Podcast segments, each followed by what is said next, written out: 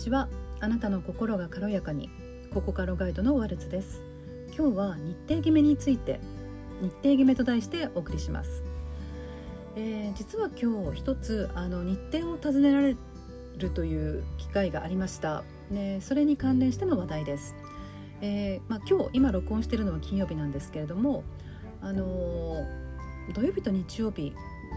都合がいいけどどちらいつがいいっていうふうに来たんですね。でまあ今週の土日とも取れるし、まあ、来週の土日でもいいし、まあ、土曜日と日曜日そうですねどちらとも取れたんですけども、まあ、おそらく今週の土日ということを指しているんではないかなと私も判断して、えー、明日土曜日を選びました。であの振り返ってみると特に今年度あの4月以降あの日程を決める機会がとてもありました。まあ、日程決めには2人以上そうですねあの数人のものまでありますけれどもでもまあこのビデオごめんなさいこの録音では2人だけの日程決めについてお話しします。で日程決めの際には、まあ、2種類あって私から候補日を出して相手の方に、選んでいただくっていう場合と相手の方が候補日をこういくつか出してくださって、えー、私の方で選ぶっていう場合があるんですけども私の方に、ま、選択権がある場合、あのー、は気づいたらあのその候補日の中で一番近いもの、まあ、最速の一番近い日を選んでいるっていうことにある時気づきました多分最初は無意識でしてたのかもしれないんですけどもなんかある時気づいてで普段これもすごく意識してるってわけではないんですけれどもなんとなくこれをしてますねそうそう思えば。なので今回も同じようにしたというわけです。でなぜそうしてるのかというとやっぱり早くあのあの来たお誘いや何か予定からどんどん先に先にしていった方がな私自身いい感じがするのと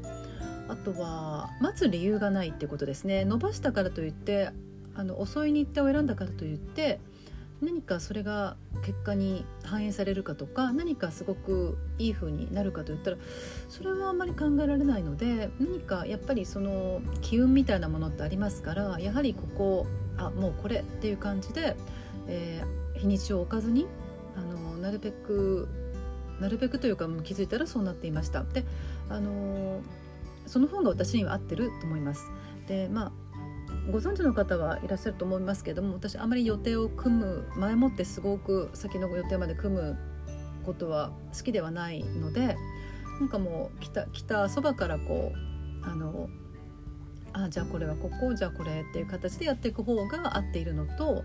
まあそうです。さっき先ほど思わず機運っていう言葉を使ったんですけどでもそれってなんだかあるような気がするんですよね。なんか待っているうちに多分その時のエネルギーが変わるとかやっぱりその時の、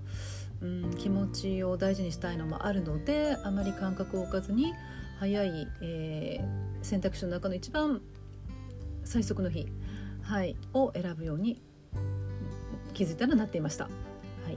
で、えーと、と明日のそうですね明日の件も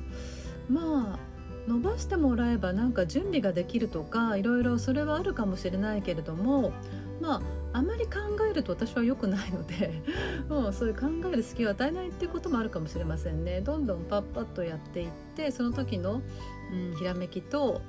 あピンとくることでどんどん、うん、やっていく方があの合っているので、はい、そのようにしています。はい、今日は日程決めについて